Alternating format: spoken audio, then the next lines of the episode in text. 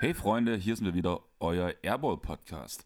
Doppelte Ausgabe, Chris. Gestern reiner Off-Topic-Teil, heute Basketball. Ja, so ist es. Meine Schuld. Hab ein bisschen übertrieben gestern, beziehungsweise am Freitag haben wir ja aufgenommen. Heute ist Pfingstmontag. Aber es passt ja ganz gut. Du hast ja schon am Freitag gesagt, entsprechend jetzt war das zweite Spiel diese Nacht. Jetzt können wir uns entsprechend ja fast ausschließlich den Finals widmen und ein bisschen drumherum.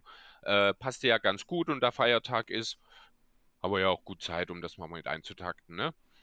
Genau, also ich muss wirklich sagen, mir ging es nach der Aufnahme danach echt scheiße. Einfach zum einen, weil ich vorher schon extrem im Arsch war und zum anderen, weil es einfach ein hartes Thema war. Ähm, Resonanz, was ich bis jetzt gelesen habe, war ja ganz gut zu der Folge, auch dass es halt mal angesprochen wurde. Ja. Und aber ich muss trotzdem einen kurzen Rant loslassen, Chris. Na los. Ich war gestern mit zwei Freundinnen an der Elbe, Mhm. haben halt ein bisschen gechillt. Und dann sind wir zurück zu mir gelaufen, wollten halt kurz unsere Sachen abstellen, weil wir danach ins Steffenhagen essen gehen wollten. Und mitten in der Neustadt, was ja nur eigentlich so der, einer der tolerantsten Flächen ist, die man so in Dresden finden kann, Catcalling. Ich hasse es wie Sau. Was? Catcalling? Catcalling, ja. Musst du mir kurz erklären? Naja, dass irgendwelche Typen so, wie als würdest du eine Katze rufen, den Mädels hinterher. Okay. Oh, das ist gerade wieder ein großes Thema. Das habe ich jetzt schon mehrfach in den letzten Tagen wieder was dazu gelesen. Ist gerade wieder irgendwie, kommen die Leute nicht damit klar, dass jetzt gerade wieder ein bisschen mehr, also die Männer ja offensichtlich, äh, dass jetzt wieder mehr Sonne draußen ist und es wärmer wird oder was? Ah, Es hat nichts mit dem Thema zu tun. Es, es kocht vielleicht gerade mal wieder hoch, weil es mehr ist, aber ich höre es von so vielen Freundinnen, die halt einfach das, das ganze Jahr über haben. Und das ist einfach das Letzte. Also Ja. wenn irgendeiner von euch, die uns hören, so einen Mist macht, entweder hört einfach damit auf oder hört auf, uns zu hören. Also wer sowas nötig hat, ganz ehrlich, welche Frau springt drauf an, bloß weil du ihr wie eine Katze hinterher mietzest? Das ist doch das Letzte. Das ist sowas Widerwärtiges. Und als ich dann mich gestern, also Anna und Dani sind einfach weitergegangen. Ich bin derjenige gewesen, der sich umgedreht hat mit dem schönen verächtlichen Blick und danach mir noch hinterher zu pöbeln, weil ich den einfach angucke wie ein Stück Scheiße. Und ich habe bloß, ach komm, verpiss dich, du bist so ein Stück Dreck, einfach bloß gesagt. Und dann wollte er aufstehen und dann sieht er, dass er ungefähr die Hälfte von mir ist. Und zuckt zurück. Eieiei. Ja, das Es war wirklich gestern, es war gestern so ein Punkt, wo ich glaube, jemand aufs Maul gehauen hätte. Einfach weil mir sowas auch, weil das so einfach, das ist so die respektloseste Form mit, außer wenn du direkt eine Frau antatschst. Ja, ja, genau. Also gerade das Thema Respekt, das ist ja immer wieder etwas, ähm, was einfach fehlt, was bei solchen, ja, hirnlosen Affen, ich weiß nicht, ich kann es nicht anders formulieren, also ich könnte es wesentlich schlimmer formulieren, aber wir wollen es ja nicht übertreiben. Ähm, ja, was willst du da machen? Das ist, du hast richtig reagiert in dem Moment und ich glaube, äh, vielleicht, ich weiß nicht, ob man in dem Moment dann auch, der wird sicherlich nichts daraus lernen an der Stelle, aber du hast auch nicht gewonnen, wenn du dann anfängst, dich mit ihm zu prügeln dort an der Stelle. Ähm, Ich glaube schon, dass ich gewonnen hätte. Ja, de, de, ja, ne, da- davon ist auszugehen, wenn du sagst, das ist so ein halber, so ein halbes Hemd.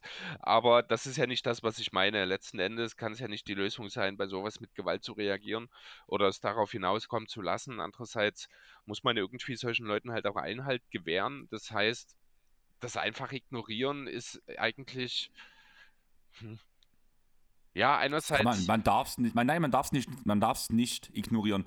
Gerade an unsere männlichen Hörer, wenn ihr auf der Straße, bei euch im Dorf oder in der Stadt oder wo immer ihr sowas mitbekommt, egal ob ihr die Frau kennt, die gemeint ist oder nicht, schreitet ein, weil das will keine Frau. Es gibt kein, es, ich habe noch nie erlebt, dass irgendein Typ einer Frau hinterher mietzelt und danach die sagt, oh ja, jetzt komme ich zu dir. Ja, Auf jeden stimmt. Fall.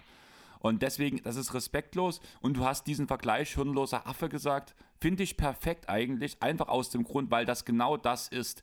Der Typ reduziert eine Frau auf, ein, auf eine Katze. Ja, nee, du hast schon recht, ja. Und deswegen finde ich diesen Affenvergleich eigentlich sehr schön. Also Leute, ich will gar nicht weiter über dieses Thema reden. Es hat mich gestern extrem aufgeregt. Und einfach auch die Reaktion, wo ich mich dann noch umgedreht habe, halt wie er mir gegenüber erstmal danach auch direkt war, weil er es einfach nicht verstanden hat, dass das einfach komplett die falsche Reaktion war. Macht den Mund bei sowas auf.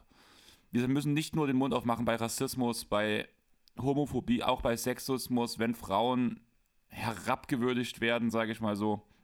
Macht den Mund auf, steht dafür auf. Einfach weil es könnte auch immer eure Freundin sein, die auf der Straße gerade langläuft und irgendein Typ ihr hinterher mitzelt und sie allein ist und keiner ihr hilft. Deswegen macht das auch bei Leuten, die ihr nicht kennt, wenn ihr merkt, das ist gerade nicht auf irgendeiner Basis von zum Beispiel, dass die beiden sich kennen und das halt vielleicht ein Spaßding bei denen ist. Meistens sieht man es an dem Gesichtsausdruck der Frau, weil sie einfach extrem entnervt ist und deswegen macht da den Mund auf. Aber ich würde sagen, jetzt kommen wir zu den wesentlichen Themen. Du hast schon gesagt, wir werden heute über die NBA reden.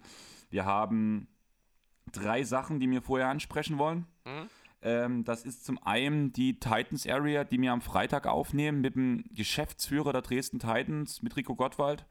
Hat schon gesagt, es wird lange gehen. Ich bin gespannt, was dabei rauskommt und was für ihn lange ist. Ja, allerdings. Aber da wird wahrscheinlich morgen der Fragenaufruf direkt starten, wo wir wieder ein Posting auf allen möglichen Plattformen machen, wo ihr uns Fragen an oder Fragen an uns herantragen könnt zum Geschäftsführer Rico Gottwald der Dresden Titans. Vielleicht auch so ein paar Sachen. Thema Meisterschaft, Thema Aufstieg, wie er sich gefühlt hat. Immerhin hat er den Kader ja einigermaßen zusammengebaut. Und von daher können wir gespannt sein. Aber Chris, du hast eine Wette laufen, habe ich gehört. Ja, Wette würde ich es jetzt nicht nennen, genau. Also ich habe es ja schon äh, angesprochen in der Vergangenheit. Es geht um das Ben Simmons Trikot. Wir haben jetzt jemanden gefunden, der bereit ist, es mir abzunehmen. Ähm, ja, kann man ja fast wirklich so sagen. Und zwar ist das der Andreas Wurf. Wir werden ihn auch entsprechend die Woche mal in der Insta-Story mit markieren. Und zwar aus dem einfachen Grund, dass er das gute Stück natürlich nicht geschenkt bekommt. Ich habe es angekündigt, da soll ein bisschen was äh, in irgendeiner Form, irgendwas zurückkommen. Etwas mit Unterhaltungszweck, mit etwas, äh, ja, vielleicht auch mit einem guten Zweck. Da wollen wir euch Hörer nämlich entscheiden lassen, was es am Ende wird, was der gute Steff, äh, Steffen sage ich schon, der gute Andreas tun soll, damit er mein Ben Simmons Trikot dann entsprechend bekommt. Da haben wir vier über, äh, Sachen uns überlegt. Ich habe ihn mal gefragt, hast du denn vielleicht irgendwie ein Trikot, was du einfach tauschen würdest? Ähm, wir sind dann am Ende dazu gekommen, dass es wohl ein Trikot von Man United sein soll. Welcher Spieler hat er mir noch nicht im Detail verraten. Da lasse ich mich auch gerne überraschen im Endeffekt. Ähm, das wäre also die Option Nummer eins. Option Nummer zwei wäre eine Spende seiner Wahl an die Mission Lifeline, über die haben wir ja neulich auch erst etwas ausführlicher gesprochen. Dort äh, wollen wir natürlich dann auch einfach die Option offen lassen, dass da etwas Gutes geschehen kann, sage ich mal. Diese Spende dann wahlweise gerne über uns oder natürlich auch selbst. Das ist dann dir überlassen, Andreas, wenn es dazu kommt.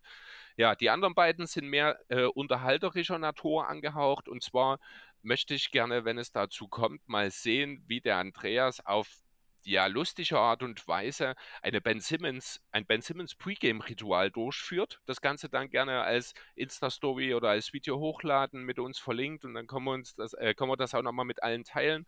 Alternativ darf er uns auch gerne mal ein paar Tricks-Shots zeigen. Da sind wir bei Option Nummer 4. Ne, dass er einfach äh, ein, zwei Trickshots, die sollen dann natürlich nicht ganz super einfach sein. Der Name Trickshot sagt es eigentlich schon, nicht ganz einfach, aber da will ich schon mal was Spektakuläres sehen. Ähm, ja, das sind die vier Optionen, also Trikottausch, Spende an Mission Lifeline, das Ben Simmons Pre-Game-Ritual als Parodie oder eben ein oder zwei Trickshots. Das werden die vier Optionen sein. Die werden wir diese Woche in der Instagram-Umfrage entsprechend dann nochmal veröffentlichen. Ihr habt dann die Wahl, das was am Ende mit den meisten Stimmen rauskommt, das wird dann natürlich das entsprechende sein. Das heißt, ja, wir haben die Vorgaben gegeben und ihr entscheidet, was der Andreas dann am Ende, der Andreas Wurf natürlich, für das Trikot machen soll, damit er es bekommt. Also bei diesem Trickshot, also, also ich verlange schon mindestens ein Dunking von der Freiwurflinie, oder? Nee, wenn dann von der Dreierlinie, würde ich sagen, oder? Ist okay. Und behind the, back, behind the legs. Ja, mit, verbund äh, mit verbundenen Augen. Okay.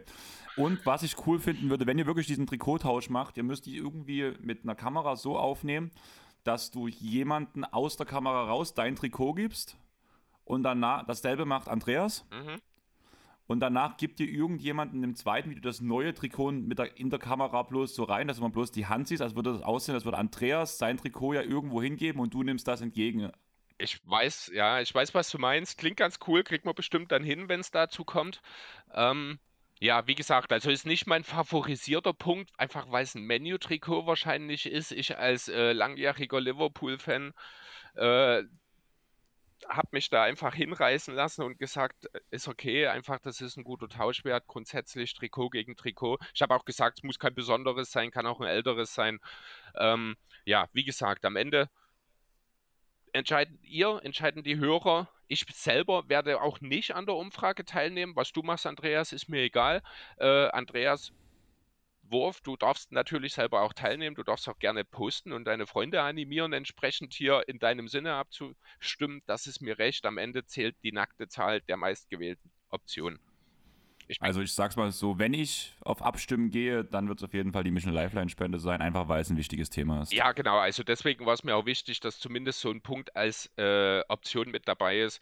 Ähm, genau. Aber schauen wir mal. Ich will da jetzt auch nicht zu sehr beeinflussen. Ich bin sehr gespannt, wie unsere Hörer entscheiden werden. Ja. Und die letzte Sache, ich würde ein bisschen ausholen, weil einfach kann ich ja immer sehr gut, muss ich sagen. Ja, das äh, kaum einer besser als du. Ja, super neu. Also man muss halt immer so seine eigenen Stärken ausspielen. Vom Prinzip her geht es darum, dass wir ja vor geraumer Zeit mal eine Tasse gemacht haben, die wir an euch rausgebracht haben, die ihr eine kaufen Eine wunderschöne Tasse. Genau. Ähm, der Kostenpunkt war damals 15 Euro, dabei wird es auch bleiben. Problem an der ganzen Sache ist, beziehungsweise was heißt Problem? Wir hatten damals noch eine Tasse übrig, weil einer von unseren Nicht-Hörern ein, aus unserem Freundeskreis danach bis jetzt sich irgendwie nicht gemeldet hat und die Tasse immer noch bei mir rumstand. Weshalb wir bei dem Airball Answering Alert, wo wir den Namen gefunden haben, ja gesagt haben, wer uns den besten Vorschlag, den wir am schönsten finden, der bekommt eine Tasse. Mhm. Die eine Tasse, die noch übrig war. Jetzt hat ja Jonathan kurzfristig geheiratet von jeden Tag NBA. Und da ich durch Zufall, bevor das schon feststand, schon geplant hatte, dass wir uns an dem oder die Woche darauf sehen, habe ich halt gesagt, Chris, wir brauchen ein Geschenk. Daraufhin haben wir danach halt ein kleines Geldgeschenk gemacht, was halt in der Tasse verschwunden ist. Verschwunden ist, genau. verschwunden ist wirklich ganz passend, weil es war, ja, wir mussten die Tasse mit was anderem noch auffüllen und danach halt, dass es halt alles schön aussieht. Auf jeden Fall haben wir jetzt keine Tasse für Tobi mehr. Weshalb wir gesagt haben, wir produzieren auf jeden Fall nochmal neu. Chris, du hast ja auch schon gesagt, du wirst noch eine Tasse nehmen. Ich werde auch jo. selber noch ein oder zwei Tassen nehmen, weil so mit so einer Tasse macht es schon Spaß zu Hause. Auf jeden Fall.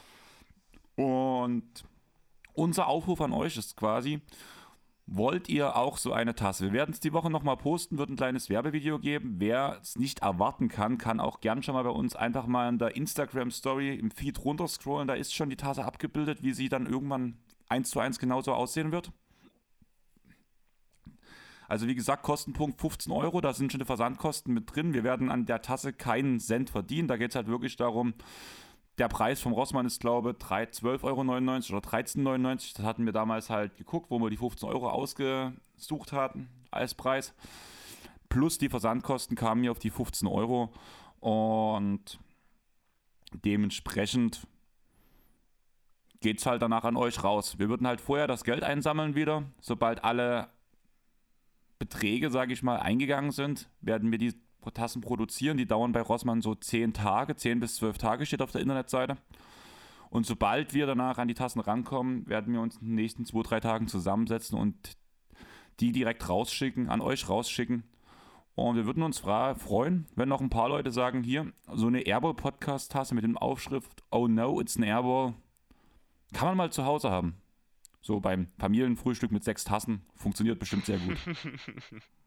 ja, genau. Das ist die Idee. Ich habe auch jetzt gerade parallel nochmal geschaut. Wir haben sie ja damals, ich weiß nicht, ob du das jetzt gemeint hast, du hast von Story gepostet. Am 26. August 21, also letzten Jahres, haben wir auch äh, entsprechend mit Bewegtbildern und auch Fotos. Ach, das ist die, jetzt sehe ich es gerade, das ist hier deine Verlosung gewesen damals. Wir haben ja auch eine von den Tassen verlost, die du dann, ich glaube, selber gewonnen hattest. Erinnerst du dich noch dran? Und das hast du ja, ja auch stimmt, mit dem Glücksrad. Mit ja, dem Glücksrad, ganz genau. Stimmt. Richtig. Das war im August, Ende August 21. Also dort könnt ihr euch die Tasse auch schon mal anschauen. Außerdem, glaube ich, hieß es ja auch, wir haben, äh, du hast die in den Stories mit drin. Ja, irgendwo. Ja, im Aber Bereich Chris, wenn Merch, du, genau. Wenn du gerade schon sagst, eine Tasse verlosen, wollen wir noch eine zusätzlich verlosen? Wollen wir? Warum nicht? Also eine geht mal. Gut, Einmal im Jahr irgendwas verlosen. Es könnte Schlimmeres geben, würde ich sagen. Naja, dann lass uns das tun. Wie willst du das umstellen? Wir fragen wieder, wer will und oder bei. Nein, lass uns das anders machen. Wir sagen einfach, jeder, der eine Tasse will, kommt in den Pott und einer von denen, der eine Tasse bekommt, kriegt sie umsonst. Was heißt du davon? Können wir auch machen. Ist eine coole Idee. Ich hatte gerade überlegt, ob man das mit einer Wette kombiniert, dass einer von denen, der abstimmt, eine Tasse bekommt. Das können wir natürlich ich, auch machen, ist aber vielleicht ein bisschen. Ja, wobei. Nö, ich finde deine Idee eigentlich ganz schön. Von jedem, der eine Tasse möchte, da kommt ein Pot. Und dann kriegt sie einer umsonst. Einer kostenlos, genau. Ja, ich würde sagen, wir begrenzen den Zeitraum auf, also den Bestellzeitraum, auf nicht der Pot, der als nächstes droppt, sondern der Pot, der danach droppt. Der Freitag davor. Also den 17.06. Genau, wenn ich im Kedis auflege. Ja, okay. Das, die Information bringt dem Rest gerade nichts, aber nee. der Tag, wo ich im Kedis auflege. ja. Dann am, bis zum 17.06. könnt ihr sagen, hier, Jungs, ich will, ihr könnt euch überall melden. Also, die, wie gesagt, die Woche droppt nochmal ein kleines Video. Ich mache einen Werbefilm, ich begebe mich vor die Kamera und wird auf Instagram, Twitter und Facebook halt gepostet. Wer will, kann sich gern melden. Und von daher würde ich sagen, wir gehen langsam in Game One rein. Jo. Und Chris, was war das für ein erstes Viertel von Steph Curry? Ja, ein typisches Steph Curry Drittel, äh, Viertel könnte man fast sagen. 6 von 8 Dreier getroffen, dort eigentlich 6 von 7. Ich glaube, der letzte, das war so ein Notwurf mit dem Buzzer. Den kann man dort freundlicherweise auch ausrechnen, äh, rausnehmen. Ja, 6 Dreier in einem Viertel hat es so noch nie gegeben in den Finals. Neuer Finals-Rekord also für Curry.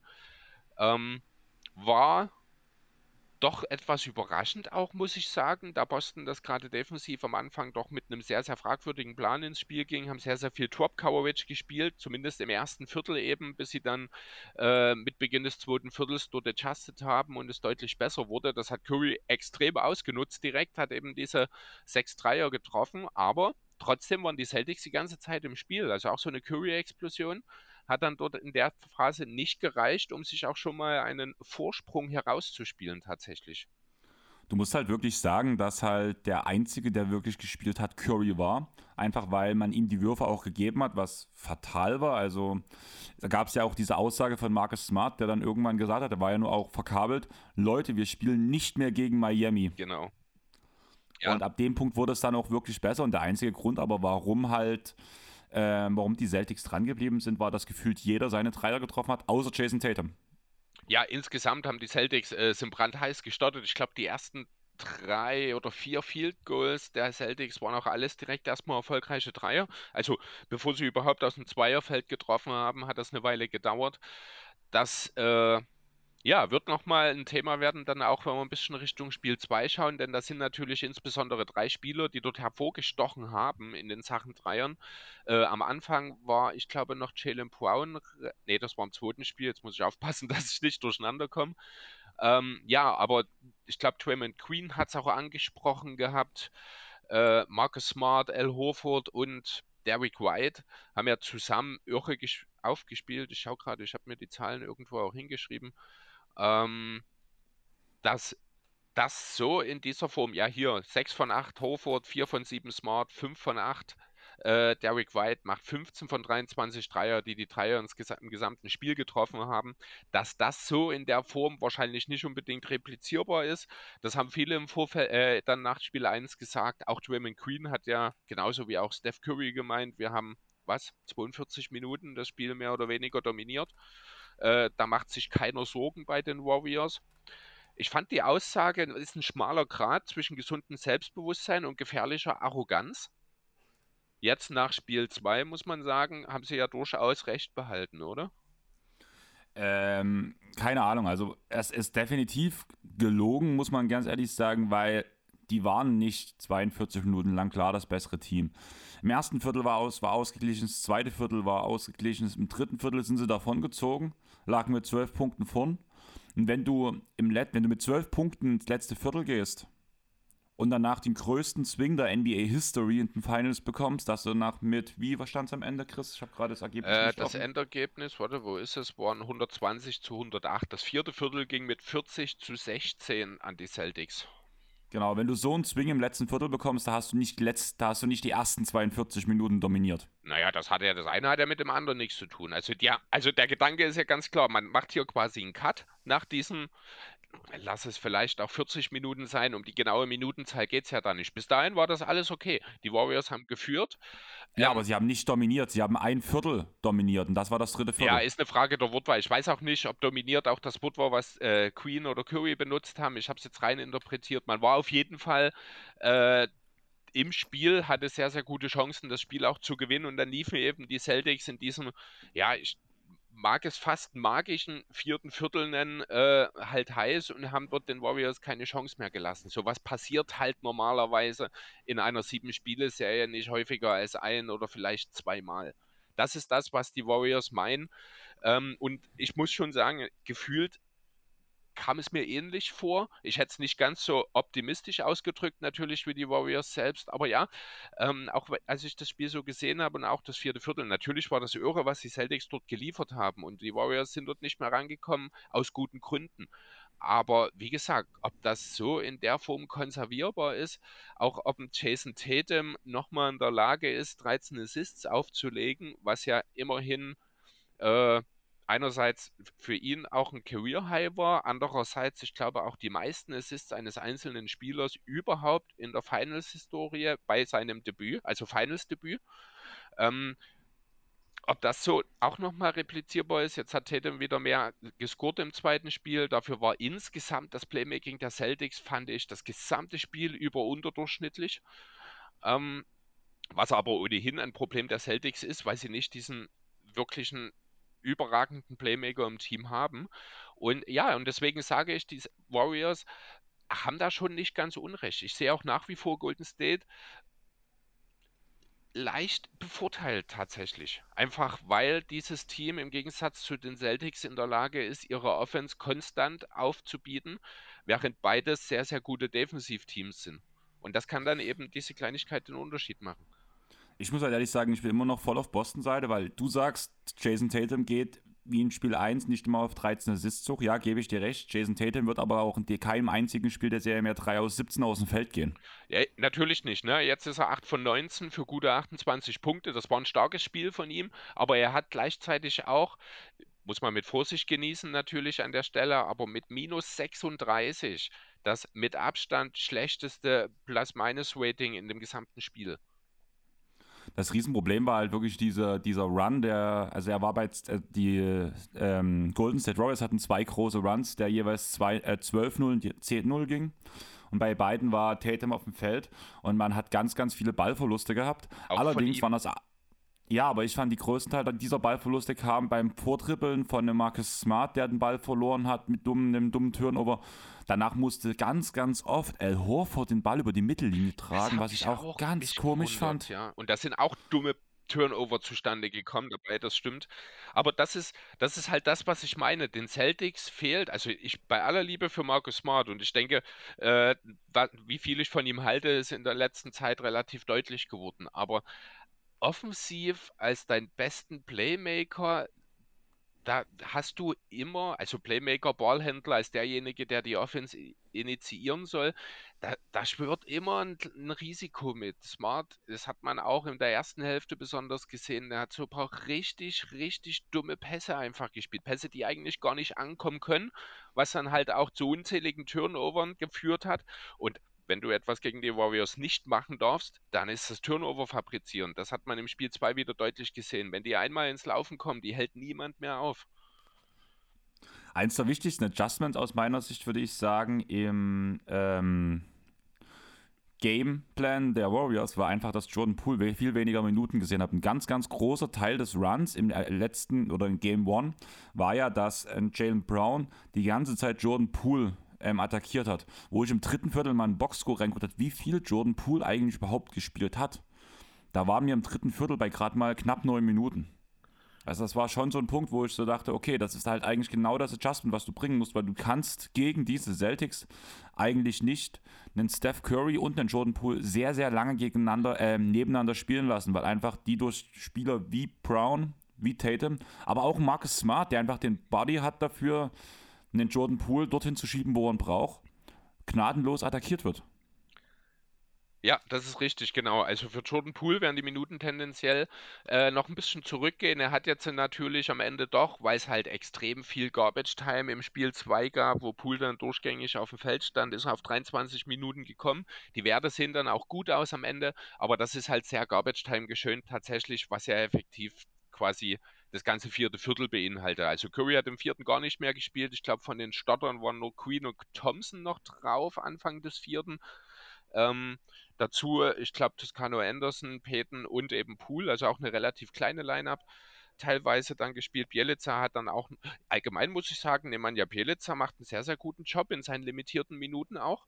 Ähm, er hat es auch defensiv geschafft. Da muss man natürlich auch über, wollen wir erstmal über Robert Williams kurz reden?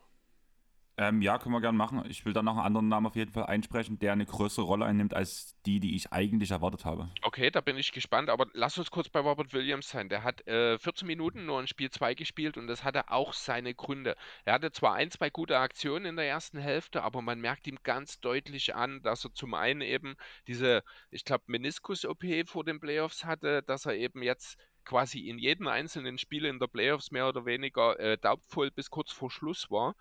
Er hat unheimlich Probleme in der Sachen Mobilität. Das ganze System defensiv der Celtics, was darauf aufbaut, dass eben Horford äh, den Mann in der Zone verteidigt, während Williams ja idealerweise gegen einen Spieler wie Draymond Queen gestellt werden kann, den er draußen nicht beachten muss und dadurch eben dann dieser äh, ja, ich nenne es immer das freie Radikal gestalten kann und dort dann in Wim Protection eben von der Weak Side extrem aushelfen kann das funktioniert nicht, wenn Williams nicht die Mobilität mitbringt, die er die meiste Zeit äh, ja, in der Regular Season und auch Anfang der Playoffs noch mitgebracht hat. Das ist total weg. Der also er verschläft die Rotation nicht, er kommt einfach nicht hinterher, er kann nicht aushelfen.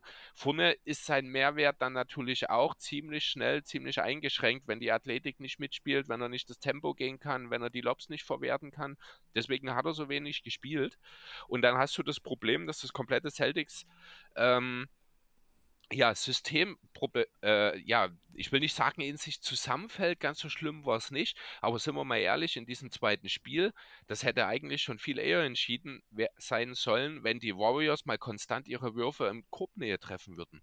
Also was dort teilweise liegen gelassen wurde, ist auch Wahnsinn. Das kam alles, das waren alles gute Würfe, die mit einem fitten Robert Williams so gar nicht zustande gekommen wären ähm, die unter Umständen mit einem etwas besseren Layup-Tag, sage ich mal, für die äh, Warriors ganz schnell auch hätte dazu für sorgen können, dass man deutlich schneller oder deutlich früher im Spiel eine hohe Führung hätte erreichen können. Ja, aber wenn du das jetzt schon bei den Warriors ansprichst, das war ja überhaupt, also bei den Celtics kein Stück besser. Sie haben insgesamt 37,5% aus dem Feld getroffen. Bei einer Dreierquote von 40,6 Prozent. Sprich, sie haben ein, eine bessere Dreierquote als Field Goal. Da kannst du dir ausrechnen, was danach äh, aus dem Zwei-Punkte-Bereich dort gefallen ist. So eigentlich gar nichts. Und das war ein ganz großer Punkt. Sämtliche Layups wurden daneben gesetzt in, in Game 2. Und was ich auch krass fand, vor allem so drittes Viertel, zweites, drittes Viertel, ich fand, unterm Korb wurde bei den Celtics nichts gepfiffen. Es war immer wieder ein harter Kontakt von, von den Warriors zum Gegenspieler waren auch aus meiner Sicht mehrere klare Fouls da. Und auf der anderen Seite wird, ja, der Kontakt ist da zu Curry, aber er wird leicht geschubst, er fällt und es gibt sofort Foul. Also auch die Foul-Diskrepanz fand ich dieses Jahr echt schwierig, äh, dieses Jahr, dieses Spiel echt schwierig. Ja, das mag sein, dass das auch ein Stück weit den Einfluss genommen hat, was aber äh, die Zahlen, so wie du sie jetzt nicht äh, ganz herbringen oder ganz deutlich machen, ist, dass die Celtics halt auch wieder so ein bisschen in die Richtung Midrange verkommen sind in diesem Spiel, weil sie eben nicht so richtig lief, weil dieser Playmaker gefehlt hat. Ähm, also ein Smart an einem richtig guten Tag kann das natürlich liefern, aber Smart hatte gerade offensiv einen richtig schlechten Tag. Und ähm, dann fehlt das eben. Und dann hast du zum einen die Tatsache, dass äh, viele, viele der Dreier der Celtics auch viel besser verteidigt waren als in Spiel 1. Also gefühlt war ja jeder Celtics-Dreier in Spiel 1 ein offener Wurf. Die hat es fast gar nicht gegeben. Das hat viel besser bei den Warriors gepasst. Und zum anderen haben die Celtics eben wieder auch vermehrt den Abschluss aus der Midrange gesucht, weniger überhaupt den Weg direkt bis zum Korb, was natürlich äh, dann auch so sein Teil mit dazu zu dieser Zweier- und Dreierquote äh, die Diskrepanz beifügt. Äh, ganz kurz noch, beide Teams übrigens mit exakt gleicher Dreierquote, 15 von 37 aus dem Feld äh, in dem Spiel 2. Die Warriors aber haben neun Würfe mehr getroffen, dabei sechs mehr genommen. Insgesamt, ne, und dann sind wir schon wieder bei dem Thema Mathematik, dann ist es relativ schnell eindeutig. Freiwürfe waren jetzt beide nicht so prickelnd. 13 von 17 die Celtics, 14 von 20 die Warriors, da haben beide ein bisschen was auch liegen gelassen. Aber ja, am Ende darf das eigentlich, und darauf will ich eigentlich hinaus, und das war im ersten Spiel auch schon so, und das zieht sich so ein bisschen durch die Playoffs, die Warriors sind, als, als würde die letzte Konsequenz am Grob einfach fehlen.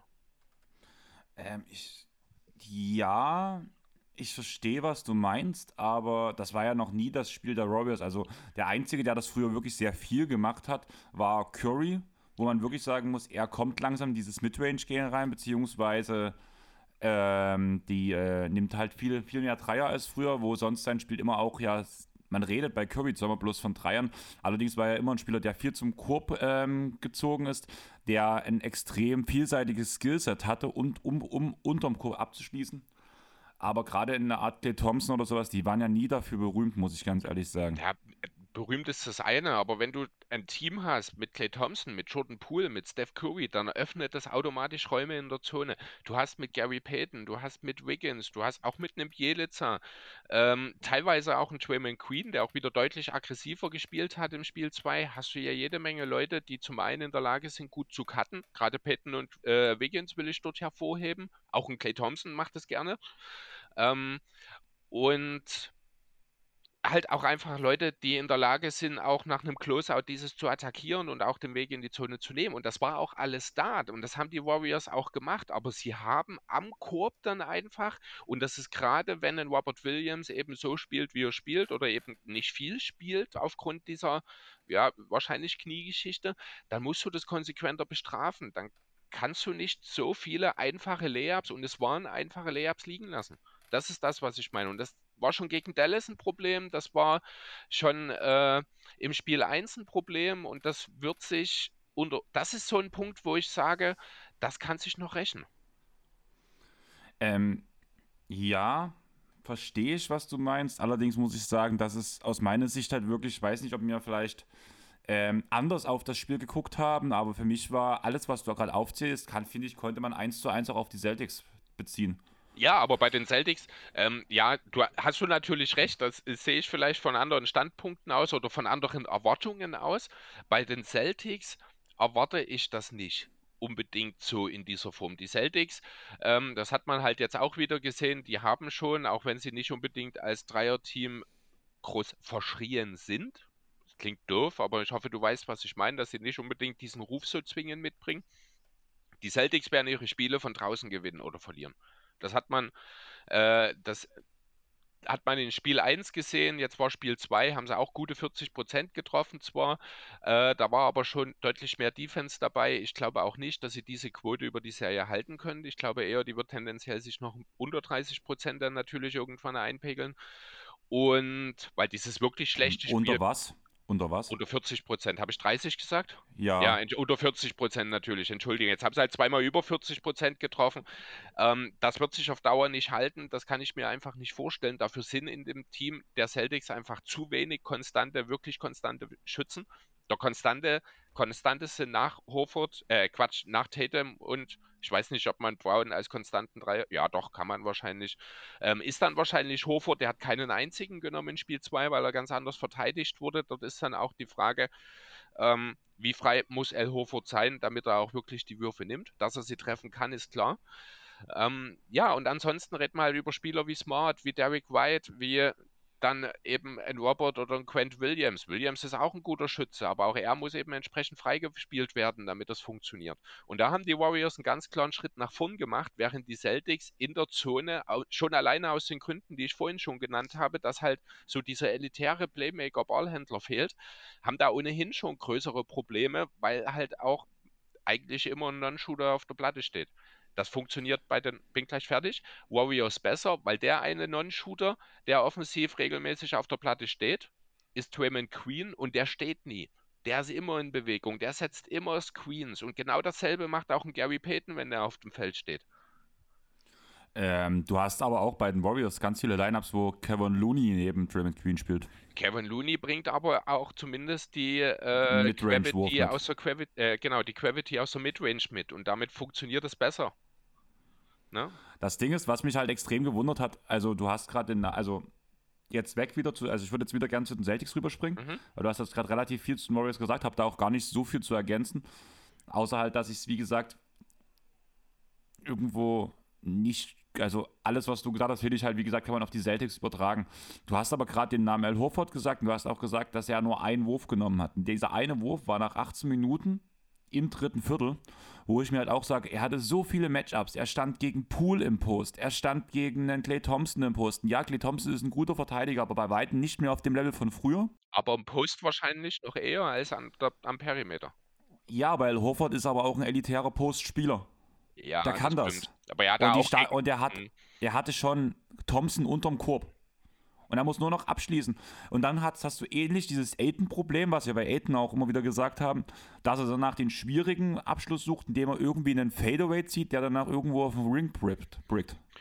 Ähm, Hofurt in solchen Situationen ist aber auch exzellent verteidigt worden, das muss man dazu sagen. Also er hatte auch ein, zwei Possessions gegen Curry, wo sofort die Hilfe kam von hinten. Ich glaube, wenn das ein, zwei Mal funktioniert hat, du kannst dann Hofurt dort auch so ein bisschen, weil er halt nicht der Natural Scorer ist, das ist nicht sein Spiel, er will eher aus dem Post das Spiel machen.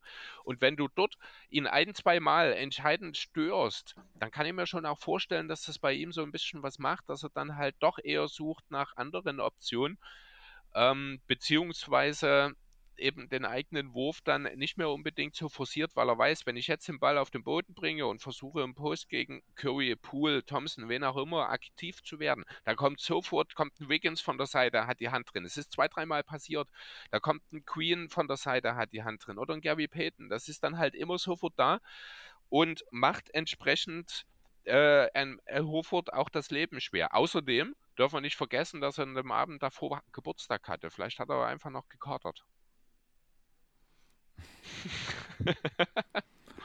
Chris, du sollst nicht von mir auf andere schließen. Ja, ich weiß, aber es musste natürlich kurz gesagt werden. ja, die Frage ist, was machen wir? Also ich muss wirklich sagen, ich fand auf beiden Seiten, es war alles andere als ein schönes Spiel, dieses Game 2. Ah, Einfach, es gab viele dumme Turnover. Also wir haben ja gestern, ich habe ja gestern Abend zusammen mit Luca und mit Wallace heißt er, glaube also zumindest ist sein Discord-Name so, also im NBA Supporter Discord, äh, jeden Tag NBA Supporter Discord haben wir ja zusammengequatscht. Mhm. Später kam noch CK dazu, wir waren uns alle drei einig, es ist einfach kein schönes Spiel. Viele dumme Turnover, der Ball vertändelt beim Vordribbeln, man hat teilweise nicht mal den Ball über die Mittellinie gebracht, dann ist der Turnover schon passiert und das auf beiden Seiten.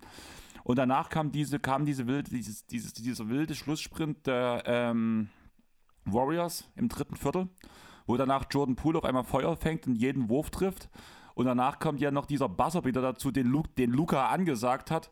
Er sagt noch so, oh nein, Jordan Poole, der wirft jetzt, der trifft den Scheiße. Und danach wirklich so drei, vier Sekunden und danach Swish rein. Und wir denken so, wow. Ja, drittlängster Dreier in der Finals-Geschichte habe ich sogar, war eine Einblendung dabei. Äh, Mark Jackson war länger und ich weiß gar nicht mehr, wer der andere war. Kann sein, hab ich, das habe ich nicht gesehen, aber auf jeden Fall war es halt so ein Punkt, wo ich mir dachte, so, das war halt der, das war der, der, Nick, der Knickbruch, dieser Dreier, beziehungsweise schon der Dreier davor von ihm. Naja, das ganze Viertel war äh, im Endeffekt dort für die Celtics ausschlaggebend. Aber das ist halt auch das, was die Warriors ausmacht im Vergleich zu allen, also nahezu allen anderen Teams. Wenn die einmal im Rhythmus sind, da reicht wirklich ein einziger gefühlt, der im Rhythmus ist, der, der nimmt alle anderen mit und es ist halt, es sind immer wieder die dritten Viertel ich, ich weiß wirklich nicht, wie das über so viele Jahre so häufig funktionieren kann und dass die Teams kein Mittel dagegen finden, die Warriors im dritten Viertel einzugrenzen. Also das ist wirklich, das geht, in meinen Augen geht das irgendwann mal als eines der größten Mysterien in der NBA-Geschichte. Dieses dritte Viertel der Warriors, also jedes dritte Viertel der Warriors gehört in die Hall of Fame. Also fast jedes. Also, na, ja, also das durchschnittliche dritte Viertel meine ich damit, gehört in die Hall of Fame. Verstehst du, was ich meine? Und das, mir ist absolut nicht klar, wieso das immer wieder funktionieren kann, auch nach sechs, sieben Jahren. Ich verstehe das nicht. Ja, die Sache ist halt, die laufen halt irgendwie heiß, ob es die Pause kurz vorher ist, dass man sich nochmal kurz Aber fest. Es, es ist ja nicht nur das Laufheißen vorn, es ist ja auch defensiv. Die Gegner treffen ihre Würfe nicht mehr. Apropos Defensive, ganz fettes, ganz fette Props an der Stelle wirklich mal an die Steph Curry Defense. Der hat äh, Marcus Smart häufig vor sich stehen lassen. Er hat teilweise auch Jalen Brown vor sich gehalten im One-on-One, bis die Hilfe kam. Also Curry gehört mittlerweile, ich glaube, wirklich zu den arg unterschätzten Verteidigern in dieser Liga. Ja, aber das hätte ich dir letztes Jahr schon sagen können. Ja, aber es ist noch mal besser geworden. Er ist nur auf durchschnittlichem Niveau. Nein, Aber- das, dadurch, da sind wir, ich finde, er ist mittlerweile über das Also er ist natürlich kein elitärer Verteidiger, aber ich finde, er ist mehr als ein Nullverteidiger. Er ist wirklich ein Plusverteidiger, auch im 1 gegen 1, nicht übers ganze Spiel, aber immer wieder in Phasen. Ich finde das wirklich Ja, beeindruckend. da- ich wollte gerade weiterreden, bis du mich unterbrochen hast. Ja, das musste ich kurz loswerden, sorry. Ja, ich wollte halt sagen, dass das jetzt in dieser Serie nochmal besser geworden ist. Weil jetzt muss er, weil er jetzt, also ich finde auch, das ist das erste Team, was ihn wirklich versucht zu attackieren, jetzt diese Playoffs. Aggressiv. Ja, die Mavs haben es schon auch probiert, aber da haben halt äh, die Warriors gute Antworten gefunden und da die Mavs halt auch wirklich nur effektiv diese eine Waffe dafür hatten, ähm, da haben die Celtics schon ein bisschen mehr Optionen mit Brown, mit Tatum, teilweise halt auch mit Smart. Ähm, das äh, lässt sich einfach auch besser umsetzen jetzt. Aber der macht das halt auch wirklich stark. Er, er weiß halt auch immer genau, wenn ich geschlagen werde, dann habe ich Draymond Queen hinter mir oder Kevin Looney, die mir entsprechend aushelfen. Ähm, ja, nee, Das war ja auch ein, das war ja auch ein Adjustment, was ähm, die Celtics direkt im dritten Viertel gemacht haben, dass man schon die Zuordnung zum Angriffsbeginn der Warriors direkt so gesetzt hat, dass Tatum auf Green geswitcht ist in der Abwehr, dass man diesen pre also dass man diesen Switch halt nicht da forcieren kann, Ja. dass danach halt nicht Tatum gegen Curry stehen kann. ja, aber am Ende, Also um Green halt aus dem Spiel rauszunehmen und sein Playmaking. ja, aber das funktioniert halt am Ende auch nicht, weil das ist halt der Unterschied auch zu Draymond Green im Vergleich zu anderen Bigs. Selbst wenn er versucht wird, aus dem Spiel herauszuhalten, selbst wenn es die Celtics schaffen, Queen vom Ball wegzuhalten, der stellt dann eben in diesen 15 Sekunden, stellt er sieben Blocks für seine Teamkollegen und hat sich dadurch schon wieder äh, so entscheidend in die Offense der Warriors mit einge eingewebt, sozusagen, dass selbst ohne Ballkontakt ja immer noch ein entscheidender Punkt ist, warum dann die äh, Possessions der Warriors trotzdem noch gute Würfe werden. Und man muss schon auch sagen, ich gebe dir natürlich recht, das Spiel an sich war kein schönes, aber es gab auch wirklich einige sehr, sehr schöne äh, Spielzüge dabei. Auf, auf beiden Seiten, aber mehr von den Warriors wirklich in Sachen Ball-Movement, in Sachen Spielübersicht. Da war es schon auch einige Male, wo ich gesagt habe, wow, das ist wirklich, das ist nah an der Perfektion. Es waren immer nur vereinzelte. Es hat es auch eben mal das dritte Viertel ausgenommen, selten mal über eine längere Phase gegeben. Aber es gab immer wieder so ein Play. Es gab auch ein paar von den Celtics dabei, wo ich mir gedacht habe, das ist ja richtig geil gespielt.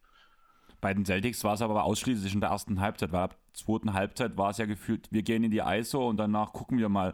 Da war ja der größte Spielzug, der gespielt wurde, dass mal ein Off-Ball-Screen gekommen ist und sonst kam halt einfach nichts. Also da wurde nichts mehr angesagt, es gab keine Plays mehr. Es war, da stand für mich symbolisch der ähm, Wurf von Derek Wright so mitten aus dem Spiel heraus. Er bekommt einen Ball, trippelt den Ball in den Boden. Das war kurz zum Ende der dritten, äh, vom dritten Viertel trippelt den Ball in den Boden. Niemand läuft, alle stehen sie weg und danach nimmt er uninspirierten Pull-Up-Jumper bei sieben Sekunden auf der Uhr. Und danach bekommt halt ähm, Jordan Poole den Ball und der Rest, den haben wir ja schon erklärt, was passiert ist mit diesem Buzzerbeater. Ja, das stimmt. Also das äh, waren viele Sachen, waren eher in der ersten Hälfte. Häufig waren die ja wirklich von einem Marcus Smart Drive initiiert, der dann einen guten Kickout spielt, aber das ist halt nicht, das ist ihm nicht allzu häufig gelungen in dem Spiel. Das war in den ersten Spielen oder bisher in den, ja, in den letzten Monaten kann man ja wirklich sagen, sah das alles deutlich besser aus. Was natürlich im Umkehrschluss auch heißt, man sollte jetzt diese äh, ja doch eher mäßige zweite Hälfte der Celtics auch nicht überbewerten, weil viele der Spieler dort einfach keine Normalform erreicht haben. Ja, also überhaupt nicht. Also mit dieser Leistung wären sie in der ersten Runde schon rausgeflogen gegen die Nets. Das ist durchaus möglich, ja, genau. Gut, gegen die Nets, die halt defensiv nochmal ein ein ganz anderes Niveau haben als die Warriors, ähm, hätte das vielleicht trotzdem noch gereicht, weil, aber insgesamt gebe ich dir recht, das ist, da muss deutlich mehr kommen. Ansonsten, ja, was, was wird denn wichtig werden für die weiteren Spiele, für die Celtics? Worauf kommt es an? Ähm, die Celtics müssen weiter ihre Dreier treffen und müssen vor allem weiter ihre Rotation laufen. Das Playmaking muss funktionieren. Das war halt so ein Riesenpunkt, dass, also man darf nicht in diesen ISO-Basketball verfallen, den halt vor allem in Jalen Brown oder in Jason Tatum sehr gerne spielen. Das Ding ist, man hat ja auch dieser Swing in Game One, dass man das danach gewonnen hat, war ja eigentlich auch bloß, weil ich fand diesen Artikel auf Spox sehr schön, weil Brown diese No-No-Yes-Würfe verwandelt hat. Ja. Wo du dir immer denkst, so nein, nein, nein, ah, doch drin, okay. Ja, richtig. Und ich finde auch, und das ist sehr, sehr gefährlich, denn ein Jalen Brown, der diese Würfe trifft, der dessen Selbstbewusstsein steigert sich und dann hat er zu viel den Ball in der Hand. Das ist brandgefährlich. Jalen Brown ist für den Status, den er in der Liga hat, eigentlich kein guter Ballhändler. Ja, das ist ja das, was, also es hat man ja auch gesehen jetzt im zweiten Spiel, ja. dass Kür das Adjustment gemacht hat, sobald Brown am Ball war, wurde er halt enger attackiert. Sofort. Einfach weil es ihm extrem schwierig fällt, danach den Ball weiter unter Kontrolle perfekt zu halten. Ja, und hier kann Gary Payton entscheidend werden äh, in dieser Situation, denn das ist der perfekte Mann, um ihn einzugrenzen. Er hat jetzt äh, auch, im, nachdem er ja in Spiel 1 bereit gewesen wäre, aber wohl Kür noch so ein bisschen Zweifel an seinem Zustand hatte, hat er jetzt äh, ich glaube, was, 25 Minuten gespielt, wenn mich nicht alles täuscht, in Spiel 2. Ja, 25. Punkte. Ja, 3 von 3 aus dem Feld, hat seinen einzigen Dreier getroffen, ähm, hat sogar noch drei Assists gespielt, sehe ich gerade, die hatte ich noch gar nicht auf dem Schirm. Na, ne, aber ist halt auch sofort da, ist ähm, der wahrscheinlich mit Abstand beste Point of Attack Defender der Warriors, vielleicht wahrscheinlich sogar ein Top 5 ins Liga weit? Oder gehe ich da zu weit? Was findest du? Wie siehst du das? Schwierig, also zumindest auf eigentlich schon. Eigentlich muss es mittlerweile so sehen. Ja. Weil gerade so Leute wie halt auch ein Tybull bei dem Punkt herausfallen. Du hast Bridges vor ihm. Du hast Smart vor ihm. zumindest, zumindest von den Leuten, die diese Saison wirklich dauerhaft fit waren musst du davon reden. Weil ich bin schon der Meinung, dass ein Kawhi, wenn er es drauf anlegt, der bessere Point of, äh, Point of Attack Defender ist. Genauso ein Paul George sehe ja, ich da weiter von. Da, das mag sein, da gebe ich dir Allerdings recht. müssen wir halt sagen, diese ganzen Stars, wo das jetzt, also ich glaube, wir haben so ein großes Augenmerk auf ihn, weil er, der, weil er derjenige ist, der dafür reinkommt und danach diese Sache exzellent macht, ja. während Kawhi und Paul George das nur phasenweise zeigen können, einfach weil sie zum einen offensiv so eine große Last tragen und zum anderen halt so oft, oft auf dem Feld stehen, dass sie, dass sie das gar nicht, dass man das gar nicht primär bei ihnen wahrnimmt, sage ich mal so. Ja, weil einfach, genau, weil die Hauptlast einfach die Offensive ist bei den Stars. Das ist richtig. Peyton kommt wirklich gezielt dahin. Bei ihm ist jeder Punkt im Grunde genommen gefühlt, ist dann schon ein Bonus. Ist natürlich ein bisschen übertrieben, aber da kommt halt auch wieder der Punkt dazu. Das ist jemand, der, wie so viele in der Warriors Offense, der halt nie stillsteht. Der ist immer am Cutten. Also was, Gary Payton hat überragende Screens gestellt in diesem Spiel 2. Das ist Wahnsinn. Also selbst Marcus Smart kommt nicht an Gary Payton im Pick and Roll vorbei. Ne? Das, das ist, wird auch absolut unterschätzt. Zwar hat er keine äh, Gravity in Sachen Dreiern, aber mit seiner Athletik, mit seinem Tempo. Ähm, ich habe ihn ja nicht umsonst als mein Wunschteilnehmer im All-Star äh, Slam Dunk Contest mitgenannt dieses Jahr. Der ist eine absolute ja, Verticality-Gefahr. Äh, nach dem nach dem Pick, wenn er abrollt, der muss verteidigt werden, denn er ist extrem gefährlich dann dort, er ist ein guter Finisher und nach, dazu eben noch so ein exzellenter Verteidiger, der passt einfach perfekt wieder in dieses Team und wird dort noch sehr entscheidend werden. Ja, ähm, ansonsten Turnover müssen die Celtics natürlich vermeiden. Das ist, du hast schon angesprochen, das Thema Playmaking, Ballhandling, da muss, ähm, ja, da bin ich auch sehr gespannt, was sich Imo Doka dort einfallen lassen wird und welche Möglichkeiten er hat. Denn er kann sich, ich glaube, nicht darauf verlassen, dass Marcus Smart den Rest der Serie nur noch gute Tage hat. Das Problem, was ich dort eher sehe, das war ja auch so ein Adjustment, was man vor allem gegen die Bugs gebracht hat, war, dass man halt mehr versucht, einen Transition zu geben, schnelle Abschlüsse zu finden, weil vor allem die Ballverluste der Celtics meistens in der Halbfeld-Offensen stehen, muss man ganz ehrlich sagen. Aber macht das Sinn gegen die Warriors?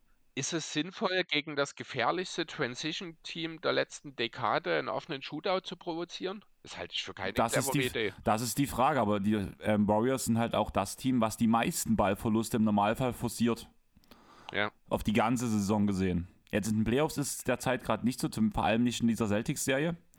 Aber die beiden Teams nehmen sich da nicht so viel. Aber gerade wenn wir gesehen haben, wie ähm, die Celtics in Transition auch arbeiten können, sehe ich das schon ein bisschen als Variante, weil es vor allem, das ist eigentlich genau das, was ja im ersten Spiel funktioniert hat, weshalb man das Spiel gewonnen hat. Die Transition Offense hat gut funktioniert, man hat die Dreier getroffen.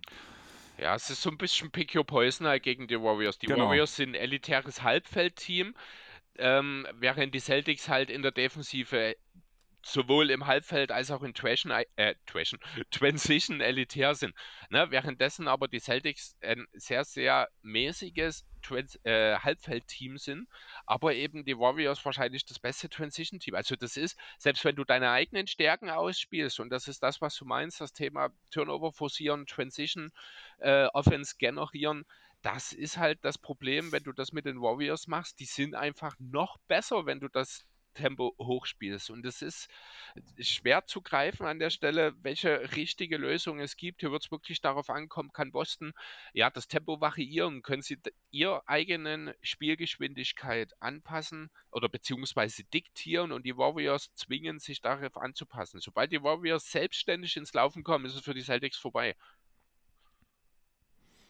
Ja.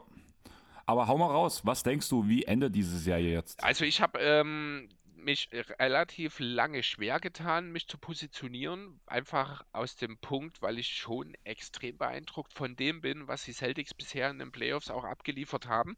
Andererseits eben gut smart. Man weiß nicht, wie viel jetzt noch wirklich Verletzungsthematik an diesem schlechten Spielstand. Der ist ja nun auch so wie Robert Williams, mehr oder weniger äh, ja, daubvoll die ganzen Playoffs, hat es dann meistens geschafft. Ganz wichtig wird natürlich, was wird aus Robert Williams im Laufe dieser Serie. Am Ende bleibe ich aber bei den Warriors in 6. Okay, weil ich bleibe bei meinen Celtics in 6, muss ich sagen. Mhm. Bin sehr gespannt. Also ähm, ich kann natürlich auch nur ganz, ganz schlecht mit den Celtics gehen hier an der Stelle. Als Sixers-Fans muss man natürlich auch sagen, also selbst wenn die Celtics absoluter haushoher Favorit sind, würde ich mich schwer damit tun. Jetzt sind sie es nicht. Ich würde, ich weiß gar nicht, was ist denn der allgemeine Konsens? Sind die Warriors schon leicht favorisiert, oder? Würde ich fast sagen. Also, ich habe das Gefühl, es spaltet sich auf jeden Fall, wodurch es halt relativ ausgeglichen wirkt, aber zumindest laut Wetteranbietern und allem drum und dran müsste es, wenn ich zumindest, wo ich das letzte Mal gecheckt habe, was aber nach Game 1 war, ich weiß jetzt nicht, wie es jetzt nach Game 2 aussieht, waren die Warriors trotz des, der Niederlage in Game 1 halt immer noch bevorzugt. Ja, war übrigens, ich glaube, erst die dritte Niederlage in einem Game One für diese Warriors. Allgemein war es die erste Heimniederlage der gesamten Playoffs für die Warriors. In diesen. Hm? in diesen. Steph Curry steht in den Playoffs, glaube, also Siegesanzahl bin ich mir gerade sicher, aber gerade bei drei Niederlagen zu Hause Mhm. in den Playoffs fand ich interessant. Und anderer Fakt, den ich interessant fand, wenn ein Sp äh, in den Finals das Team, was Game One gewinnt, hat bis jetzt zu 70% die Championship geholt. Das habe ich auch gesehen, ja. Wer Game 1 holt, das ist richtig. Ähm, aber das ist halt so eine Sache, reine Statistik. Es gibt halt auch 30 Prozent, die es nicht geschafft haben. Von daher, ähm, ja, die Chancen sind dadurch vielleicht ein kleines bisschen verbessert für die Warriors, aber halt auch wirklich eine reine Zahlengeschichte an der Stelle. Ich schaue gerade, ob ich hier noch irgendwas hatte. Ähm, ach so, was natürlich auch wichtig wird, wir haben es so ein bisschen am Rande mal angesprochen, die Celtics müssen die Minuten mit Pool natürlich auch knallhart ihnen attackieren. Also Pools Defense ist eine absolute Katastrophe. Selbst Steph Curry hat mittlerweile keinen Bock mehr, Pool beim Verteidigen zuzusehen, wenn man das denn teilweise überhaupt Verteidigen nennen kann. Ähm, dort, wir haben es schon angesprochen am Anfang, dort muss entweder sein, dessen Minuten deutlich reduzieren. Und wenn es am Ende nur die sechs bis sieben Minuten sind, die Curry nicht auf dem Feld steht, ne, das ist der andere Punkt. Curry spielt eigentlich zu wenig. Das ging jetzt in Spiel 2 sind es natürlich nur 32 Minuten oder sowas, weil er das gesamte vierte Viertel nicht mehr spielen musste. In Spiel 1 fand ich, hat er schon ein bisschen zu wenig Minuten gesehen insgesamt. Weil die Minuten ohne ihn gehen die Warriors ein, die Minuten mit ihm haben seine Teamkollegen meist freie Würfe, weil es gibt Phasen, da stehen die zu viert und verteidigen Curry. Gab es ein zum Beispiel in Spiel 2, ich glaube noch im ersten oder zwei, also auf jeden Fall in der ersten Hälfte, gab es eine Szene, da geht Curry zieht zum Korb und da stehen wirklich vier Celtics-Spieler unmittelbar um ihn herum. Ne, ich habe auch heute früh noch gelesen, er ist wohl jetzt der Spieler, der die meisten Double Teams innerhalb von zwei Spielen von allen Spielen bekommen hat. Jemals. Ja, okay. Alleine seine Präsenz, und das wird, es ist Wahnsinn, Kirby ist 34, das wird auch in zehn Jahren, würde das wahrscheinlich noch genauso sein. Seine, seine pure Präsenz sorgt ja schon dafür, dass er nie alleine gelassen wird, dass eigentlich immer auch Offball noch ein zweiter Verteidiger mit einem Auge auf Curry schaut. Und das ist natürlich so, so viel wert für die Offense der Warriors, wenn du dann dort eben äh, dann noch so gute Finisher hast wie ein Wiggins, wie ein Thompson, normalerweise auch ein Pool. Ähm, dann wird das einfach unheimlich schwierig für die Celtics, dort einen Weg zu finden. Wie gesagt, aber am Ende wird's, werden die Defensivreihen die Spiele entscheiden, vermute ich. Und dort hat Golden State in Spiel 2 einen riesigen Schritt nach vorne gemacht, gerade was die Dreierverteidigung angeht, gerade was das Reduzieren der Poolminuten angeht, beziehungsweise dem Reinnehmen natürlich von Peyton, was unmittelbar in einer Korrelation steht. Ähm, ja, und deswegen sehe ich nach wie vor wirklich Golden State hier leicht von. Dann lass uns jetzt nochmal ganz kurz zu ein paar News gehen. Zum einen wurde ja den Portland Trailblazers ein Angebot zum Kauf der Franchise gemacht, mhm. was erstmal abgelehnt wurde. 2 Milliarden Dollar. Denkst du, man bekommt mehr für die Blazers? Ähm, also 2 Millionen plus. Weiß jetzt nicht genau, wie viel konkret gemeldet, äh, angeboten wurden. Es waren auf jeden Fall mehr als 2 Milliarden. Ähm, ja, keine Ahnung. Kann ich, weiß ich gar nicht, was sind, für was sind die Clippers weggegangen damals? Dreieinhalb? Ich hätte 2,8 gesagt. Oder so, okay. Ganz so einen hohen Wert wird es wahrscheinlich nicht erreichen, einfach weil das Potenzial in Portland natürlich ein bisschen kleineres ist als in LA. Ich finde an sich ist es nur eine Frage der Zeit, bis das passiert. Ich glaube, das haben wir auch schon mal irgendwann drüber gesprochen. We äh, ob man da aber vielleicht in Portland auch konkrete Vorstellungen darüber hat, wer da das Ruder mal irgendwann übernehmen soll, es kann ja durchaus auch sein. Dieses Angebot ist wohl von einer Gruppe gekommen, die von dem Nike-Gründer äh, angeführt wird, mehr oder weniger. Das heißt, da wäre zumindest mal ein gewisser sportlicher Kontext mitgegeben. Das halte ich für grundsätzlich erstmal positiv. Ja. Viel mehr würde ich dazu auch gar nicht sagen wollen, einfach weil so viel gibt es dazu nicht zu sagen. Du jo. hast gesagt, Vielleicht haben sich irgendwelche was gedacht dabei, beziehungsweise vielleicht gibt es da Hintergrundsachen, die vielleicht schon laufen, wo man gewisse Vorstellungen hat. Was sind deine Vorstellungen nächstes Jahr für die Jazz? Jetzt, wo Quinn Snyder zurückgetreten ist, in einem Interview wurde gesagt von einem ähm, Jazz-Insider, Donovan Mitchell ist genervt und verunsichert aufgrund davon, weil es ja schon irgendwo eine Bombe war, dass Snyder jetzt weg ist. Also ich habe damit nicht gerechnet, dass es zumindest von alleine so kommt und dass es so aus dem Nichts herauskommt. Also ich denke, er wird da einfach nur den Jazz äh, zuvorgekommen sein. Ich glaube nicht, dass Utah vorhatte, jetzt im Rahmen eines Rebuilds mit ihm in die nächste Saison zu gehen. Ich glaube, denselben Gedanken hatte er auch und ist jetzt sein Management einfach nur zuvorgekommen. Warum das von äh, Seiten des Teams jetzt noch nicht im Vorfeld forciert wurde, weiß ich nicht. Vielleicht, weil man sich selber auch noch, nicht wirklich klar ist, in welche Richtung man jetzt gehen will, ob man überhaupt jetzt Mitchell halten will oder doch ein komplett Rebuild macht. Da gibt es ja immer noch alle möglichen Optionen. Ähm, unter anderem die Heat schon ja schon mit den Hufen, wenn es um Mitchell geht. Deswegen äh, glaube ich, ist das einfach auch eine Art Schutzreaktion oder Schutzaktion gewesen von Quinn Snyder, einfach dort zuerst diesen Schritt zu gehen dass Donovan Mitchell, der ja wohl ein sehr gutes Verhältnis zu ihm hat, dort da nicht unbedingt glücklich darüber ist. Das ist keine Überraschung. Wenn ich es jetzt unbedingt bis aufs Biegen und Brechen deuten wollen müsste, würde ich das so deuten, dass man in Utah eventuell wirklich mit dem Gedanken spielt, komplett einzureißen. Ja. Weil Kann das, ich gut verstehen. Ganz kurz noch, weil offenbar Mitchell im Vorfeld wirklich nicht involviert war in diesen ganzen Sachverhalt. Genau. Also sehr guter Punkt, sehe ich ganz genauso wie du. Aber denkst du, dass die LA Lakers sich jetzt selber in den Arsch beißen? Einfach, jetzt ist Quinn Snyder auf dem Markt, ein angesehener Trainer und man hat sich für einen Rookie-Coach entschieden. Ja, gut, also der Begriff Rookie-Coach, der wird eh überbewertet in den letzten Jahren. Ich meine, mit äh, Imo Doga hat es jetzt, ich glaube, der vierte Rookie-Coach in die Finals geschafft.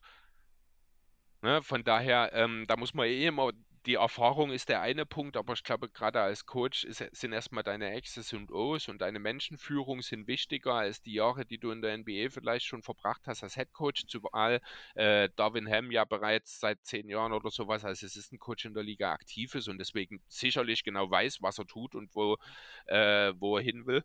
Von daher, ja, vielleicht hat man kurz überlegt jetzt in LA, ach scheiße, jetzt haben wir schon einen, jetzt wird hier so ein richtiger Top-Coach frei. Andererseits glaube ich, ist man in LA aber nach wie vor mit der Schinken-Entscheidung sehr zufrieden. Okay. Dann eine letzte Sache noch beim Thema News. Die hast du damals mit Sandro gar nicht angesprochen, aber die Chicago Bulls kommen nach Paris. Am 19. Juni 2023 werden die Bulls gegen die Pistons in Paris auflaufen. Ja, stimmt. Haben wir im Vorfeld sogar drüber geredet. Das ist auch so ein Thema, das einfach äh, runtergefallen ist dann. Ja, ähm, ja. Gibt es noch mehr dazu zu sagen? Nein, man sollte es zumindest mal erwähnt haben für die Leute, die ähm, halt vielleicht auch in, sich in Betracht ziehen, nach Paris zu fahren für diese Spiele. Gerade mit den Bulls hat man ja schon einen sehr interessanten Kader. In dem Zusammenhang würde ich gerne noch ganz kurz droppen. Ich war ja bei der Hochzeit von guten Freunden von mir, wo ich als DJ aufgelegt. Das war quasi mein Hochzeitsgeschenk für die. Und in unserem Freundeskreis hat schon mal jemand geheiratet. Die haben mir damals danach einen Umschlag mit Geld in die Hand gedrückt als Dankeschön, wo ich halt danach zum Geschenketisch gegangen bin und den Umschlag dort abgelegt habe. Aus diesem Grund haben Manny und Maggie gesagt, ja, das funktioniert sowieso nicht. Und auf einmal kamen sie mit einem Bilderrahmen zu mir und sagten so, ja, hier wir wissen, du willst kein Geld. Und ich so, ja, ich mach's wie Simi. Wenn ihr mir jetzt Geld in der Hand drückt, lege ich es bei euch auf den Geschenketisch. Ist mir scheißegal, was ihr macht. Und die so, na nein, das wissen wir ja schon, das haben wir ja schon miterlebt. Und deswegen haben wir dir das gegeben, haben wir das gemacht und dann drücken sie mir einen Bilderrahmen in die Hand. Und da ist ein graues Chicago Bulls äh, T-Shirt drauf, oder drin, mit dem Bullenkopf, mit, dem, mit der Aufschrift Chicago Bulls und daneben ist eine Unterschrift. Dann haben sie mich gefragt, naja, weißt du, wer das hier unterschrieben hat? Ich so, pff, Überlegt, überlegt, keine Ahnung. Sorry, hab danach Dennis Rodman gesagt, weil da irgendwie was wie ein D aussah in dieser Unterschrift, aber mhm. so richtig konnte ich mir es halt auch nicht vorstellen, was es ist. Ist das nicht eigentlich auch nur eine Ente, die er zeichnet? Keine Ahnung, ich glaube, der erste große Kreis ist ein C. Das soll für, für das Carlos stehen, um jetzt ein bisschen zu spoilern. Mal gucken, ob jetzt vielleicht die Hörer schon was wissen. Der Nachname, der da hinten dran kommt, ist ein B mit Buser halt. Und Maggie war ja anderthalb Jahre in Chicago und da war irgendwie am ähm, der Halle der Bulls war eine Fanaktion, wo die T-Shirts ins Publikum geschossen haben mit einer T-Shirt-Kanone und danach unter anderem Carlos Buser halt Unterschriften geholt hat und da Mackie so null Basketball interessiert ist, aber bei Carlos Buser anscheinend niemand gestanden hat. Zu dem Zeitpunkt ist er einfach hin, hat das T-Shirt unterschreiben lassen und seitdem lag es bei ihr im Schrank jetzt über sieben Jahre und die Aussage war, bei mir wird es weiterhin bloß im Schrank liegen und wir waren uns ziemlich sicher, wir machen dir damit eine Freude.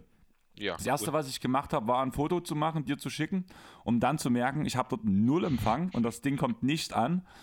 Dann habe ich gesagt, hab, ich habe mich halt bedankt so, so gefühlt, so gefühlt bei einer Hochzeit von Freunden habe ich mich händeschüttelnd bedankt. Also so wie bei einem Vorstellungsgespräch oder sowas, weil ich einfach ein bisschen wie perplex war. Es war so ein bisschen so neben der Spur, weil ich einfach nicht damit gerechnet habe, weil das einfach eine geile Idee war. Ich habe dann gesagt, ich bringe das Ding mal schnell ins Auto und wie ich ins Auto gehe, rufe ich dich an, erzählte das und du warst ja dann auch so ein bisschen, ah ja, cool, krass, stark. Ja, ist schon eine coole Aktion, ne? Und danach, als ich das Ding ins Auto gelegt habe, den Bilderrahmen, kam ich mir richtig schlecht vor, weil ich habe es einfach dann erst realisiert, ich habe mich gar nicht richtig bedankt weil ich einfach so perplex war. Ja. Und da bin ich zu Manny und Maggie hoch und habe mich nochmal richtig bedankt. Herrlich. Nee, ist schon cool. Aber ganz ehrlich, ähm, also für mich sieht das aus, als hätte Carlos Booster dort einfach eine sehr, sehr schlecht gezeichnete Gummiende gemacht.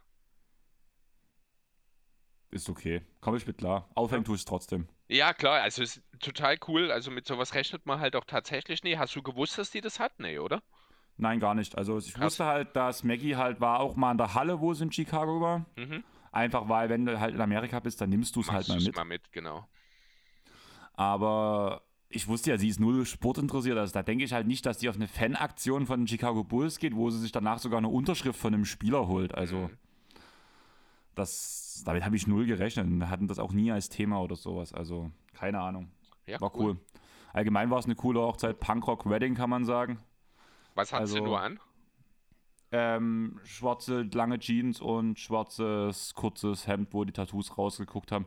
Im Endeffekt habe ich mich ein bisschen geärgert. Es waren zum Beispiel Freunde von Maggie aus Amerika da. Die sind auch, das ist auch irgendwie eine Punkrock-Band.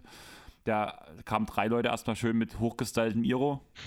und in Kutte und mit Nieten drauf. Das war echt cool. Du hattest wirklich am Anfang, wo die beiden danach ankamen von der, vom Fotoshooting, standen wir alle Spalier und auf der einen Seite hattest du die Eltern und die Familie so stehen alle im Anzug und so gestriegelt und auf unserer Seite alle so in Weste, so ein bisschen bunte Haare, alle tätowiert. Das sah schon cool aus, das war schon lustig. Danach haben halt zwei Punkbands gespielt, danach habe ich am Ende querbeet aufgelegt. Das war ein bisschen schwierig, Hochzeiten sind sowieso immer schwierig aufzulegen, muss ich sagen, weil du halt einfach so eine breite Masse treffen musst. Ja. Und irgendwann kam Maggie an, weil irgendwie ihre Freunde ähm, aus Kolum also die aus Amerika sind, die haben kolumbische Wurzeln und deswegen hat sie mir im Vorfeld schon kolumbische kolumbianische ähm, Volksmusik gegeben, was so einen Ska-Touch hat, irgendwie so Ska-Pop so. Und das habe ich angemacht und da sind die ganzen Punker gekommen, dann sind die anderen, die deutschen Punker dazugekommen, weil ja die amerikanischen getanzt haben. Und du haben, haben, in dem Moment haben mir alle Eltern rausgespielt und ab dem Moment ging es los. Da habe ich dann gedacht, okay, ich gebe jetzt mal die Must-Playlist rein, wenn gerade sowieso das Brautpaar auf der Bühne steht und hau mal ein paar Sachen raus, wo ich genau weiß, das ist was für die. Und danach haben wir wirklich auf einer Hochzeit von Punkrock zu Streetpunk zu Hardcore alles laufen gehabt. Okay. Und das war so lustig. cool. Aber wenn wir gerade beim Thema Musik sind, Chris, mhm. wir haben heute ein anderes Outro als sonst. Willst du was kurz dazu verlieren? Ja, was, was soll ich dazu verlieren? Ähm, wir haben's, haben, haben wir es kurz angesprochen gehabt schon? Ja, also genau. Lorenzos Freund, ja klar, wir haben ja über ihren Namen noch kurz am Ende der letzten Folge geredet. Genau, ja, die Chiara, die Freundin von Lorenzo, hat eben ihren ersten Song veröffentlicht. Ist eigentlich ein ganz cooler Song. Ich habe mir jetzt auch schon ein, zwei Mal angehört. Ähm, bin sehr gespannt, was da in der Folge als nächstes noch so dazu kommt. Heroin heißt der Song. Mit einem I nein, mit einer 1 anstatt einem I, genauso wie bei ihrem Namen Chiara. Ähm, ja, und wir haben uns gedacht, wir hauen das gute Stück heute einfach mal äh, als Outro rein. Ich weiß nicht, der gesamte Song oder nur ein Teil. Du hast mit ihr geredet. Ist ein, ist ein Teil davon. Sie hat uns was zurechtgeschnitten mit einem Fade-In, Fade-Out und das werfen wir einfach genauso rein. Da habt ihr ein kleines Feature. In der Folgenbeschreibung werdet ihr nochmal den kompletten Link zum Song bekommen. Genau. Und damit haben wir eigentlich alles gesagt, oder? Denke Musikalisch doch. müsste es dich ja eher treffen als mich, muss ich sagen. Ich finde, es ist gut produziert. Mhm. Ähm, die Beats sind gut ausgewählt. Äh, sie hat eine Top-Stimme, kann top singen. Es ist halt einfach nicht mein Musikgeschmack, weil es halt schon so, wie hast du geschrieben, Hip-Hop mit? Äh, ich habe das gar nicht geschrieben, ich habe das aus Spotify übernommen. Ähm, warte, ich suche es noch mal kurz raus. Chiara. Äh, sie beschreibt ihre Musik als irgendwas zwischen Hip-Hop und Pop. Keine Ahnung. Steht und das, das, trifft ja eher. Genau. Das trifft ja eher deine Musik als meine, weil ich habe ja gerade schon gesagt, wo ich mich dann auf der Hochzeit wohlgefühlt habe, war, wir waren im Street-Punk-Hardcore-Bereich. Ja. Das ist ja schon eine andere Musik, aber ich kann halt gute Musik auch schätzen und kann es halt auch einschätzen, wenn jemand vor allem singen kann oder gut produzierte Beats hat. Und das ist bei den Songs auf jeden Fall der Fall. Also hört jetzt gleich im Outro kurz rein. Geht danach auf den Link, folgt ihr, auf Instagram, Facebook, Twitter und so weiter, wo sie auch immer ist, müsst ihr mal gucken. Auf jeden Fall auf Spotify. Ja, auch auf Insta. Kommt danach. Haben wir sie auch schon verlinkt, als wir sie letzte Woche äh, dem, das erste Mal gepostet haben. Genau, und ich würde sagen, wir kommen Richtung Ende. Wir haben ja schon angekündigt, wird eine kürzere Folge. Immerhin habt ihr jetzt zwei. Insgesamt sind wir jetzt auch bei dann, wenn man beide Folgen zusammennimmt, bei diesen obligatorischen knapp drei Stunden, kann man fast sagen. Also zwei, drei Viertel sind wir da ja ungefähr. Ja. Und deswegen war es eigentlich ganz gut, dass wir das aufgeteilt haben. Chris, du kannst dich zurücklehnen und wir würden uns. Als ich das letzte was? Mal mit Sandro gemacht habe, war ich weg. Ja, bin ich jetzt auch so gut wie. Ja, ich sehe halt deine Klatze. Ja, und meine Hand, wenn ich so Deine halt. Geheimratsecken. Wichtig ist ja nur der große BVB-Banner im Hintergrund. Ja, den sehen zum Glück unsere Gäste nicht. Ich war, ich war auch ein bisschen genervt, dass ihr diesen Fußballteil mit Sandro so mittig platziert habt, weil da konnte ich nicht einfach ausschalten. Ja, das war auch total alles. Also das mit Sandro war eine sehr, sehr konfuse Folge. Ich hatte zwar einen Plan, aber ich habe den zu null umgesetzt. Wir sind im Grunde wirklich vom, vom Hundertsten ins Tausendste einfach Stück für Stück durch. Und auch dieser Fußballteil, der kam wirklich spontan, so wie ich so gesagt habe, wenn ich einmal hier sitze, dann lass uns immer ein bisschen drüber reden. Aber das ist gut zu wissen, dann werde ich das in Zukunft immer so machen, wenn du nicht dabei bist, damit du das ertragen musst. Das nächste Mal schalte ich dann wirklich einfach direkt aus. Hast ja länger als 30 Sekunden gehört. Das heißt, du machst das nächste Mal direkt nach dem, nach dem Intro so. Ja, jetzt reden wir erstmal über Fußball. Ja, genau. Noch vor dem Intro. Also null Sekunden hören dann im Endeffekt. Okay, Ja. ich merke mir's. Hör ich halt nicht mehr rein, dann kannst du wieder rumheulen, dass ich deinen Pod nicht gehört habe. Weißt du, ganz ehrlich. Da habe ich noch nie hat- rumgehört. Doch, das hatten wir einmal, wo ich es nicht geschafft habe. Da, da warst du enttäuscht, dass ich einen Pod nie gehört habe, wo du mit irgendjemand aufgenommen hast als Gast. Das gab es einmal. Ja, es kann noch. sein, weil du ja sonst selbst die, wo du dabei bist, alle nochmal hörst. Ja, das war am Anfang. Das war das erste Jahr. Das mache ich schon lange nicht mehr. Okay, na gut. Ja, aber wie gesagt, denkt, also diese Woche kommt die Abstimmung für die, der Fragenaufruf für die Titans Area.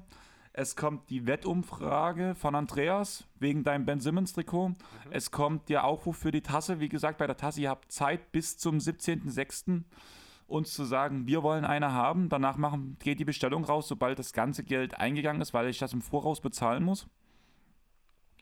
Und ich würde sagen, wir haben es geschafft. Bleibt nur noch zu sagen, folgt uns auf Instagram, Twitter und Facebook. Lasst uns Bewertungen da auf Spotify und Apple Podcast.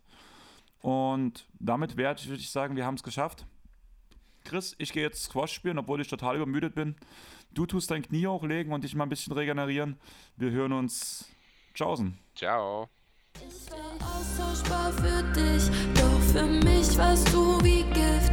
Eine Droge, die durch meine heiß und mich erstickt. Stück für Stück wusste ich nicht mehr, wer ich bin. Ich sah damals nicht den Sinn, heute weiß ich dein Verlust. Er